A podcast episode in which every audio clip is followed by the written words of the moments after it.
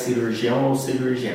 Esse vídeo aqui é para você que quer diminuir seu tempo cirúrgico. Eu falei num vídeo anterior, depois você vai lá no canal e olha o vídeo, que são os movimentos do manipulador uterino.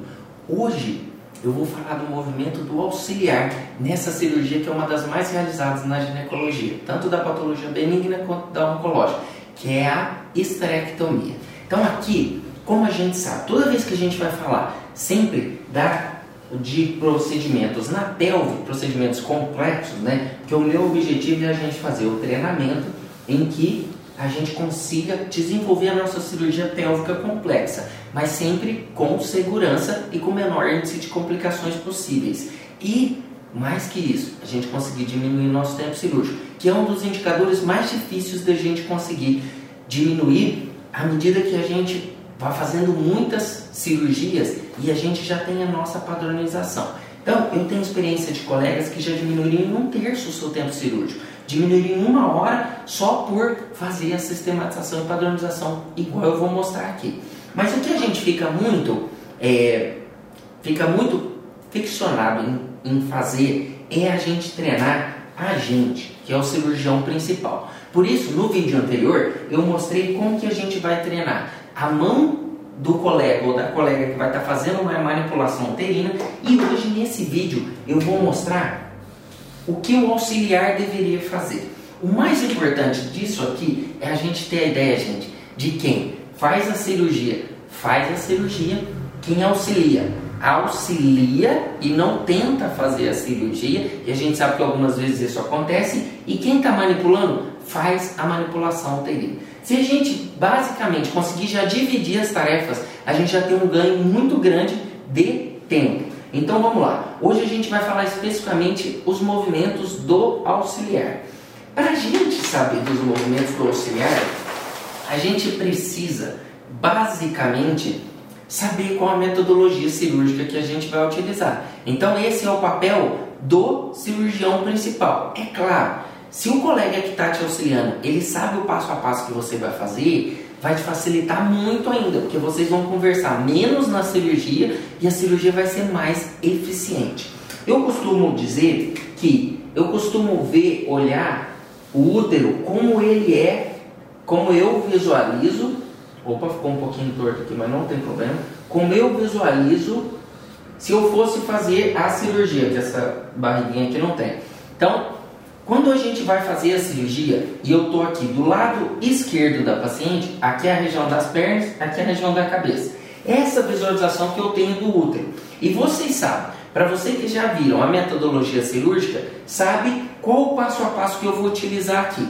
E nisso a gente vai fazer com que a gente tenha um movimento do paciente. Então aqui ó, da, do auxiliar dentro do paciente. Aqui a gente tem o ligamento redondo, certo?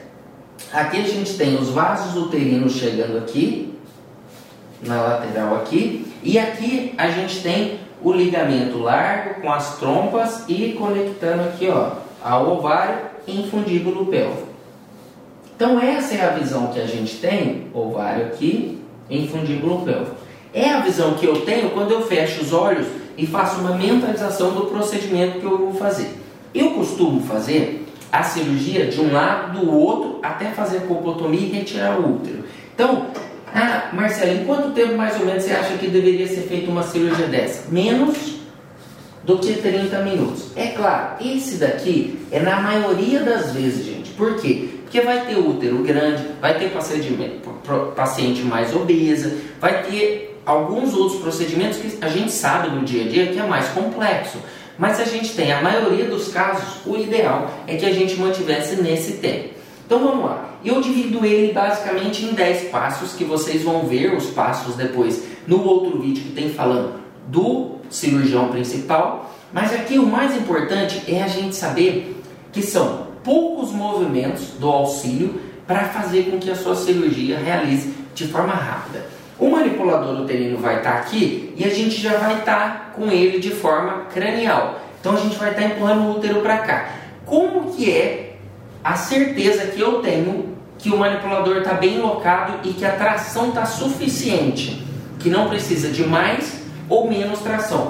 Quando eu tenho o ligamento redondo bem esticado. Então esse, gente, é a primeira dica para a gente saber que a tração do manipulador uterino está excelente.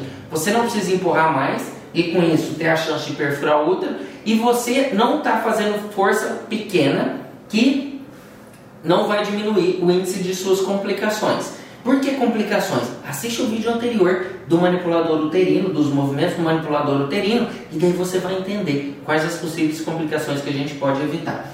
Mas basicamente, eu lateralizo o útero para fazer, primeiro, é claro, se o ovário for sair, a gente faz a ligadura do infundíbulo pélvico e a ligadura do ligamento redondo. Para isso, se eu fizer, eu sempre faço na minha cabeça do lado direito primeiro e depois eu vou para o lado esquerdo. Quando eu faço para o lado direito, qual o movimento que eu preciso do auxílio, que está à minha direita? Ou seja, eu estou aqui, o auxílio está aqui. Nesse momento, na hora que eu abrir o peritônio do ligamento largo, o auxílio só vai tracionar esse peritônio de forma medial.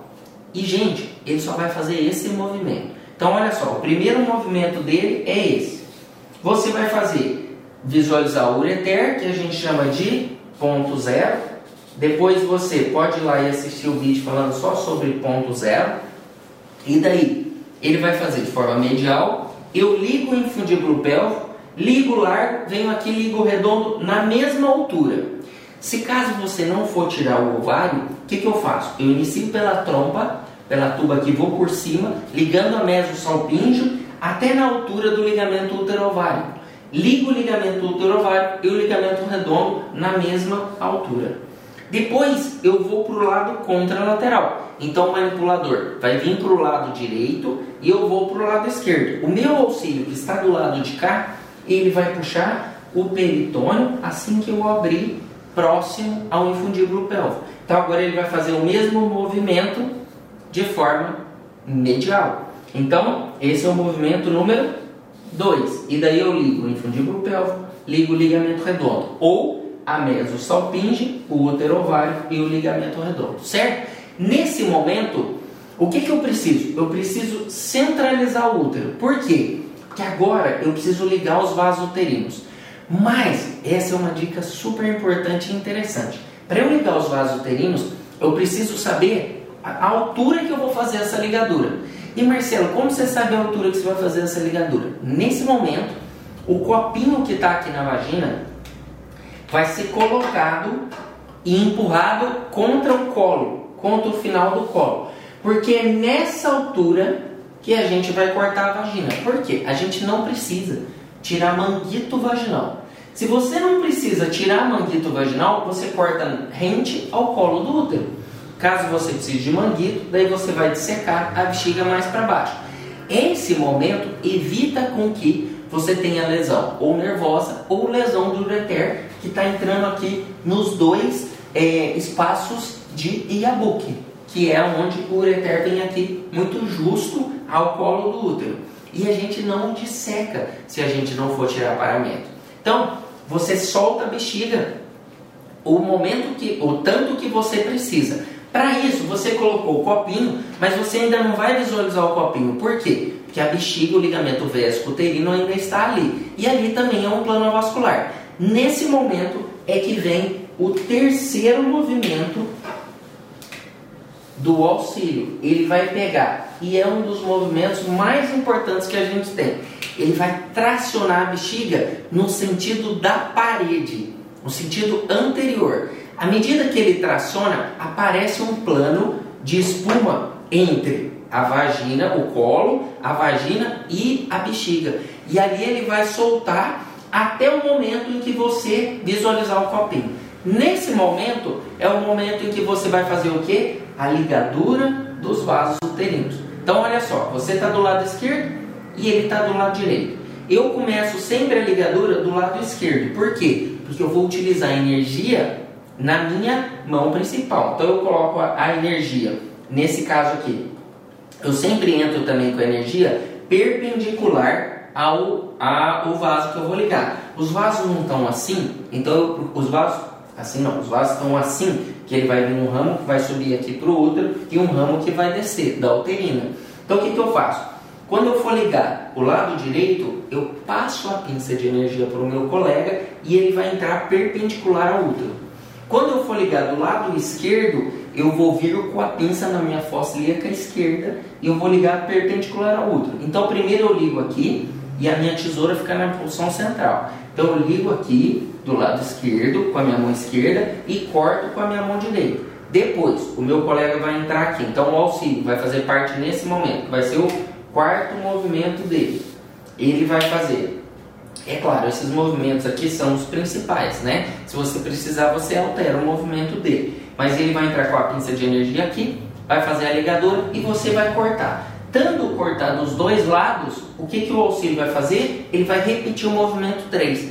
Ele vai suspender a bexiga e você vai vir. Ele vai fazer o quinto movimento. E você vai vir fazendo a colpotomia, porque daí todo o útero já está solto. E nesse processo você consegue com segurança fazer a cirurgia em menos de 30 minutos. Nesse último movimento, se você quiser, você pode ficar com energia bipolar na sua mão esquerda e com energia monopolar na sua direita. Se você for fazer a colpotomia com a sua mão direita. Que daí, caso haja algum sangramento, você vai com a sua mão esquerda e sela esse sangramento, certo? O ideal é que a gente queime menos possível a vagina para a gente evitar até a descência da cúpula. Certo, pessoal? Espero que vocês tenham gostado desse vídeo. Fique aqui no canal, se inscrevam no canal e ative o sininho. Lembre sempre de ativar o sininho para você, toda vez que chegar um vídeo novo no canal, você ser avisado sobre ele. Te espero no próximo vídeo. Grande abraço.